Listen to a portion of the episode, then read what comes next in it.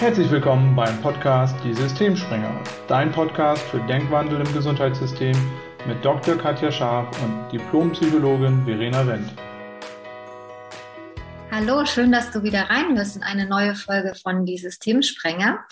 Ähm, heute wieder gemeinsam mit Verena und mir. Und die Absicht für diese Folge ist es einfach auch Tabuthemen in den Heilberufen offen zu kommunizieren. Denn wir alle kennen das äh, in den Heilberufen. Wir sind auch Menschen und trotzdem versuchen wir, unsere Themen möglichst nicht in die Öffentlichkeit zu tragen. Deshalb freue ich mich, Verena, dass äh, du deine Erfahrungen im Umgang mit Stress und den entsprechenden Folgen in der Folge einmal berichten wirst. Ja, hallo Katja. Ja, ähm, sehr gerne. Ähm, ich finde, wie du gerade schon gesagt hast, das ist total wichtig, dass wir einfach mal offen darüber sprechen, dass auch wir, wenn wir im Heilberuf arbeiten, auch Menschen sind und mal an unsere Grenzen kommen. Und ich habe das am Anfang, als ich ähm, ganz frisch gestartet bin in dem Beruf, da hatte ich eine Phase, wo ich das ganz besonders gemerkt habe. Ähm, bei Psychologen ist das ja so, wir machen unser Studium und nach dem Studium, wenn man tatsächlich als Psychologe im klinischen Bereich arbeiten möchte, muss man ja mittlerweile noch eine Therapieausbildung machen. Und als ich damit angefangen habe mit der Therapieausbildung, äh, beziehungsweise stimmt das gar nicht, es war sogar kurz davor. Ich habe nach dem Studium in, angefangen in der Klinik zu arbeiten und habe mich dann entschieden, auch noch die Therapieausbildung zu machen. Genau, weil ich gemerkt habe, wenn ich ohne Ausbildung in der Klinik arbeite, dass mir doch ganz schön viel Handwerkszeug fehlt. Und dann kam die Ausbildung erst ein bisschen später. Und zu dem Zeitpunkt, wo ich in der Klinik angefangen habe zu arbeiten, da war ich wahnsinnig gestresst. Ähm, ich habe da im Nachhinein dann äh, viel drüber nachgedacht, so was waren eigentlich die Faktoren, die dazu geführt haben, dass sich das so aufgeschaukelt hat. Also um es erstmal zu beschreiben, ähm, ich habe angefangen in der Klinik zu arbeiten, frisch aus dem Studium, und ich hatte das Gefühl, dass ich überhaupt nicht weiß, was ich da mache. Also dass ich irgendwie so äh, von meinem Studium erstmal null vorbereitet bin auf therapeutische Gespräche. Und in dieser Klinik, in der ich gearbeitet habe, gab es ähm, im Grunde keine Konzepte. Das heißt, ich habe angefangen zu arbeiten und gleichzeitig Konzepte erarbeitet, wie ich da arbeite. Und die ähm, Psychologin, die mich eingearbeitet hat, die ist relativ kurze Zeit danach krank geworden. Die hat eine Krebserkrankung bekommen, so dass ich dann relativ schnell auch äh, relativ auf mich alleine gestellt war. Und das waren so erstmal die Rahmenbedingungen, ähm, die sicherlich auch dazu geführt haben, dass ich da ganz schön ins Rödeln gekommen bin. Aber was ich dann gemerkt habe, ist, ich habe einfach versucht, irgendwie, mh, mm, ich, ich war irgendwie nur noch in so einem Durchhaltemodus. Also ich habe die ganze Zeit versucht, meinen Job möglichst gut zu machen. Und ähm, wenn ich das jetzt mal so Revue passieren lasse, was dann passiert ist, ist, dass ich zum Beispiel überhaupt nicht mehr abschalten konnte. Ich war dann irgendwann so in einem, ich sage jetzt mal Rödelmodus drin, dass ich Schlafstörungen gekriegt habe, dass ich ähm, nach Hause gekommen bin und völlig erschöpft und platt war. Also das Gefühl hatte, ich habe überhaupt keine Energie mehr für meine Freizeit, ähm, konnte aber trotzdem nicht abschalten. Also ich bin ganz, ganz schwer ins Einschlafen gekommen, bin dann nachts oft aufgewacht und war am nächsten Tag wieder total gerädert und war dann aber wieder in der Klinik und habe wieder versucht, mein Bestes zu geben und ähm, habe mich die ganze Zeit unheimlich selber unter Druck gesetzt, weil ich das Gefühl hatte, ich weiß überhaupt nicht, was ich hier mache, aber ich wollte nicht, dass das auffällt. Ich wollte bloß nicht, dass das irgendjemand merkt, dass ich eigentlich völlig planlos bin. Und was mich auch gestresst hat, ist natürlich irgendwie das erste Mal diese Patientenkontakte, das erste Mal in der Gruppe, in der Gruppentherapie diejenige zu sein, die das Ganze anleitet, das waren unheimlich große Gruppen von 20, 30 Leuten. Heute weiß ich, mit denen kann man keine Gruppentherapie machen. Ähm, aber das wusste ich alles damals nicht. Und ich hatte damals auch 14 Patientengespräche am Tag. Heute weiß ich, das ist totaler Wahnsinn. Das geht überhaupt nicht auf Dauer. Wusste ich aber auch nicht, weil ich so neu war in dem Job. Ich habe halt einfach nur gemacht. Und ich glaube, das ist so ein Punkt, wenn man so selber da drin steckt, dass es Zeit braucht. Also kann ich mir vorstellen, dass es auch anderen so geht, dass es so Zeit braucht, bis man überhaupt realisiert, dass man irgendwie, ähm, ja, dass man irgendwie in, in so eine Erschöpfung reinkommt. Das ist ja nicht so eine Sache von jetzt auf gleich, also von einem Tag auf den anderen, sondern es ist so ein schleichender Prozess. Und ich muss sagen, ich habe das bestimmt über das erste Jahr überhaupt nicht gemerkt. Und ähm, also ich kann das ja aus, aus medizinischer Sicht, kann ich das fast eins zu eins bestätigen. Würdest du sagen, ähm, es gab so Unterstützung von Führungsebene? Also hattest du zum Beispiel Vorgesetzte, die, die dich an die Hand genommen haben, die dich da ein bisschen gelenkt und geleitet haben? Weil es klingt ja gerade so, wie ich es auch aus der Medizin kenne, man ist halt relativ schnell auf sich allein gestellt. Würdest du das auch so? Absolut. Total. Also ich weiß nicht, ob ich Unterstützung gekriegt hätte, wenn ich drüber gesprochen hätte. Ich muss ganz ehrlich sagen, ich habe mich überhaupt nicht getraut, darüber zu sprechen. Also ich war Ende 20 damals, ich war 29 und ich wollte bloß um jeden Preis, das war mein allererster Job, wie gesagt, nach dem Studium, ich wollte um, um jeden Preis einen guten Eindruck machen. Ich wollte nicht, dass der Chefarzt von mir denkt, dass ich das nicht hinkriege weil der hat die Stelle, die ich damals bekommen habe, extra für mich erschaffen. Der war so begeistert von mir im Bewerbungsgespräch, dass er sich dafür eingesetzt hat, ähm, da so eine Psychologen äh, halbe Stelle für mich zu erschaffen. Und ich wollte halt unbedingt, dass, ähm, dass ich das gut mache. Und ich habe da nie drüber gesprochen. Die wussten, also die wissen das bis heute nicht, dass ich da äh, so gestresst war. Ich habe da mit, mit niemandem drüber gesprochen. Und ich hatte am Anfang noch einen anderen Kollegen, der war auch eine Zeit lang noch dabei, der ist dann aber auch irgendwann krank geworden und war dann auch weg. Also wir haben untereinander ein ganz bisschen drüber gesprochen, aber auch wenig. Im Endeffekt habe ich das alles mit mir selbst ausgemacht und ich würde sagen, das ist ein Teil des Problems gewesen, dass ich mir das selber nicht eingestanden habe und dass ich da auch so wenig drüber gesprochen habe. Ich, ich hätte ja auch zum Beispiel zu meinem Chefarzt gehen können und sagen können, so, dass diese Rahmenbedingungen hier, das funktioniert irgendwie nicht. Das sind viel zu viele Einzelgespräche am Tag oder wir brauchen ganz dringend Konzepte für Therapie. Ich kann nicht mit 30 Leuten Gruppentherapie machen. Aber so weit war ich damals nicht. Ich habe einfach nur gemacht und ähm, für mich war dann halt die Quintessenz, dass ich gemerkt habe, okay, du musst nochmal die Therapeutenausbildung machen, weil du hast zu wenig Handwerkszeug mit dem Diplompsychologiestudium, um zu wissen, wie du hier klarkommst. Und ähm, außerdem ist es auch einfach eine Voraussetzung gewesen, um auch an anderen Kliniken arbeiten zu können und klinisch ambulant arbeiten zu können, so dass ich dann mich entschieden habe, die Ausbildung zu machen. Nur das Problem ist, wenn du die Psychotherapie-Ausbildung machst, dann hast du in der Regel schon äh, deinen Job nebenher, weil du brauchst auch ähm, ziemlich viele hm, Stunden in der Klinik, die du nachweisen musst. Das heißt, du musst ungefähr anderthalb Jahre, glaube ich, in irgendeiner Klinik gearbeitet haben, psychosomatisch oder psychiatrisch. Und nebenher hast du am Wochenende dann noch die Theorieseminare. Das heißt, ich kam aus so einer total gestressten Situation und habe mir dann noch obendrauf die Ausbildung gesetzt und habe dann jahrelang nebenher Ausbildung und Job gemacht. Und das hat natürlich die Situation mit dem Stress nicht unbedingt verbessert. Und ich weiß noch, ich war damals bei meinem Hausarzt bevor ich mit der Therapieausbildung angefangen habe. Und dem habe ich das erzählt, wie es mir ging. Weil ich hatte dann auch wirklich körperliche Symptome. Irgendwann habe ich gedacht, ich habe Magengeschwür. Im Endeffekt war das irgendwas anderes. Ich weiß schon gar nicht mehr was. Ähm, ich hatte so ganz diffuse Beschwerden auch. Ähm, und er hat dann damals zu mir gesagt, wie, und jetzt willst du noch eine Therapieausbildung obendrauf machen? Wie soll das denn funktionieren? Du bist doch schon total gestresst. Und ich weiß noch, dass ich damals dachte, was, das stimmt doch gar nicht, so schlimm geht's mir doch gar nicht, ich krieg das schon hin. Also ich war immer in diesem Modus von, ich muss das hinkriegen irgendwie und ich habe einfach weitergemacht. Und ja, und dann kamen halt immer mehr Symptome dazu. Das kennst du wahrscheinlich aus medizinischer Sicht auch. Wenn man so weitermacht, ähm, zeigt sich das halt an anderer Stelle. Bei mir war das dann irgendwann, dass ich einen Tinnitus bekommen habe.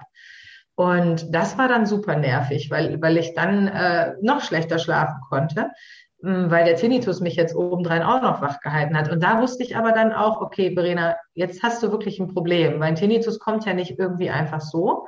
Ich wusste auch, dass der mit Stress zusammenhängt.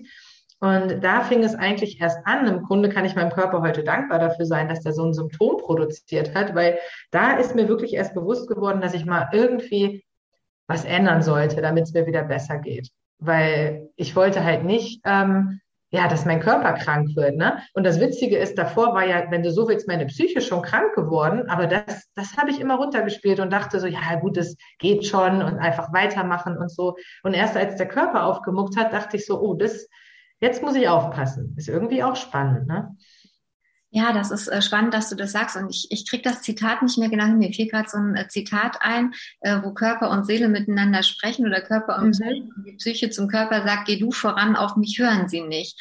Weil ich glaube, das ist was, was wirklich ähm, viele kennen, also unabhängig in welchem Beruf sie leben, welche Art Mensch sie sind, mhm. dass dass wir tatsächlich an Grenzen kommen und uns die aus irgendwelchen Gründen, Schlussfolgerungen vielleicht nicht eingestehen wollen, weil wir gar nicht sehen, dass es vielleicht am System liegt, sondern wir beziehen es ja häufig auf uns und ne, mhm. ne, wollen gut genug sein. Jetzt hat, äh, ne, das ist ja so, so Klassiker, jetzt hat dir jemand da einen Job geschaffen, in Anführungszeichen, und den dann nicht zu enttäuschen. Und wir sind schon in so einem Modus, wo unser ganzes körperliches System ja auch schon reagiert. Also gerade bei Stress und psychischen Beschwerden, Hypothalamus, Hypophyse springen schon an. Und erst wenn aber die körperlichen Symptome kommen, also es muss irgendwie bei uns Menschen oft richtig wehtun, ja. wir was verändern. Das ist, das ist sehr, sehr spannend.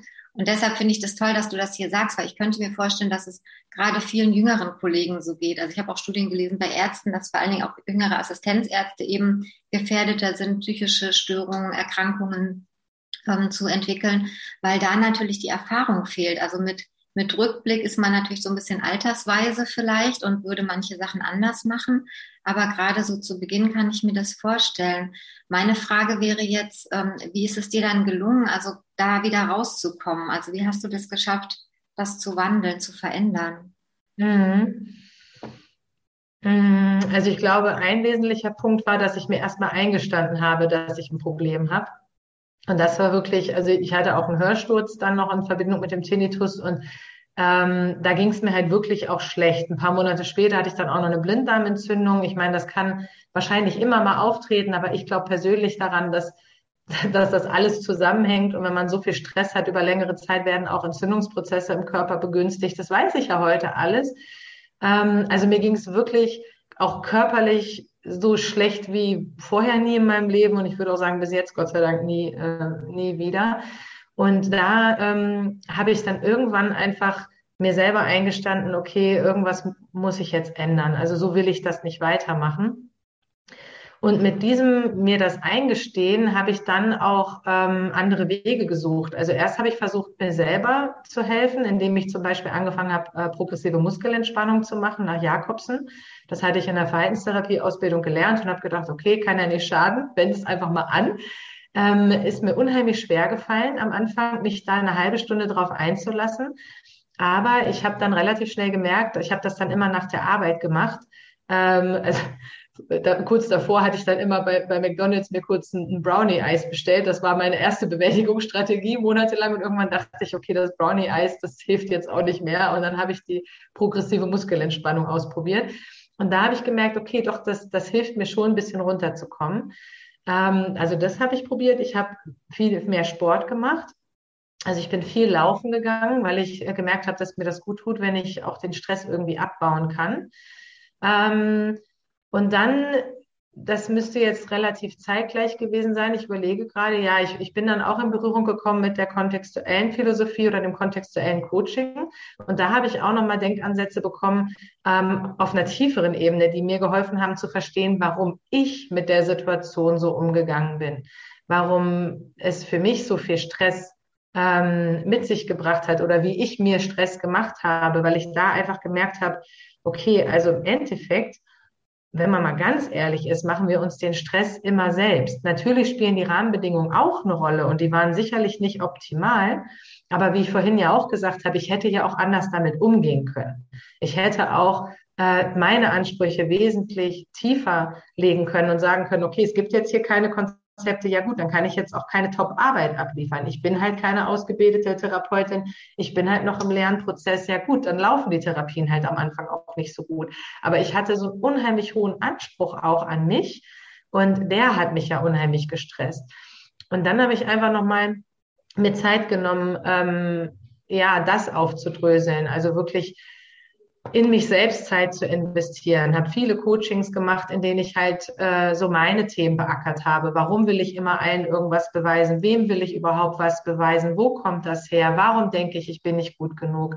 Was hat das mit meiner Familie zu tun? Was hat das mit meinen Erfahrungen zu tun in meinem Leben? Und ähm, das war, denke ich, so der Wendepunkt. Und trotzdem muss ich sagen, es war wirklich ein längerer Prozess. Also es war nicht so, dass ich da eine Erkenntnis hatte und habe das Ruder rumgerissen und war nie wieder gestresst sondern ähm, es hat lange gedauert, aus diesem krassen Muster rauszukommen, also bis ich wieder wirklich besser schlafen konnte und äh, ich habe auch den Tinnitus einigermaßen in den Griff bekommen. Ich höre den heute noch ab und zu, aber das ist für mich heute wie so ein äh, wie so ein Weckruf. Also wenn ich den heute höre, dann weiß ich, okay, mach mal wieder ein bisschen langsamer, aber ich habe irgendwie gelernt, den zu überhören, weil ich mich auch damals mit Tinnitus-Therapie beschäftigt habe und da geht es ja oft darum, dass man nicht die Aufmerksamkeit auf den Tinnitus richtet, sondern dass man guckt, dass man die Aufmerksamkeit auf was anderes richtet, dann nimmt man den nicht mehr so stark wahr. Und das hat mir extrem geholfen. Also, aber es waren alles keine leichten Methoden, sage ich jetzt mal. Es gab da keinen leichten Weg. Es war alles mit ähm, ja auch so sich selbst in den Hintern treten, sage ich mal, und die Sachen machen, die langfristig halt äh, funktionieren, aber kurzfristig erstmal nervig sind. Ähm, und das würde ich sagen, habe ich eine ganze Zeit lang gemacht und dann hat es vielleicht ein, zwei Jahre gedauert. Ähm, und dann bin ich über den, über den großen Stress auf jeden Fall hinweggekommen. Was, was ich vorhin noch vergessen hatte zu erwähnen, was damals auch noch dazu gekommen ist, war meine private Situation. Ich war beruflich sehr gestresst nach dem Studium, aber ich war auch privat in einer sehr stressigen Situation. Ich habe mich damals von einem langjährigen Freund getrennt mit einer sehr schwierigen Trennung.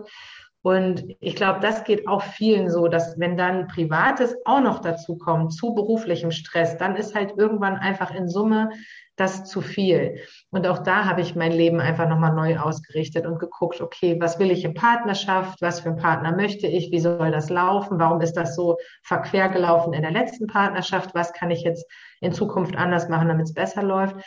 Und ähm, das war sicherlich auch nochmal ein ganz wichtiger Punkt, dass ich da sehr viel Ruhe auch in mein Privatleben gebracht habe. Ich habe dann meinen Mann kennengelernt und ähm, wir haben einfach uns eine ganz andere Art von Beziehung erschaffen als das, was ich früher so kannte.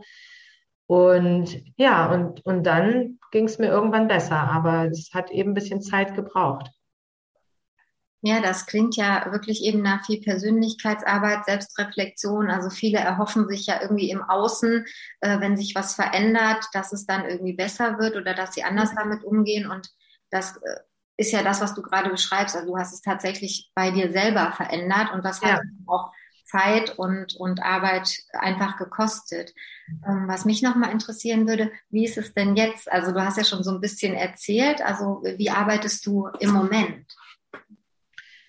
Ähm, wie meinst du, wie ich arbeite? Also von den. Genau, so vom, vom Modus und also wie geht's dir damit? Ähm, wie, mhm. wie, schaffst du es dann? Weil du hast ja schon gesagt, du hörst auf deine Symptome, was ja auch ein wichtiger Hinweis ist, mhm. dass man einfach sagt, okay, wenn jetzt sowas kommt, dann nehme ich das gar nicht so und jammer drüber oder, oder leide darunter, sondern ich nehme das eher nochmal so als, als äh, Weckruf und äh, mhm.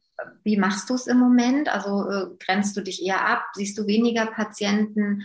Ähm, wie hast du das für dich ja. Mhm. Ja, ich habe auf jeden Fall was äh, auch im Außen geändert. Also mh, ich arbeite nicht mehr in der Klinik. Ich habe lange Jahre in der Klinik gearbeitet, auch sehr gerne in Kliniken gearbeitet, aber für mich ähm, war das damals schon klar, sobald ich Familie habe, werde ich das nicht mehr machen, weil ähm, die Kliniken einfach zum Beispiel hier in Kaufung weiter weg sind. Das war immer mit einer längeren Fahrzeit verbunden.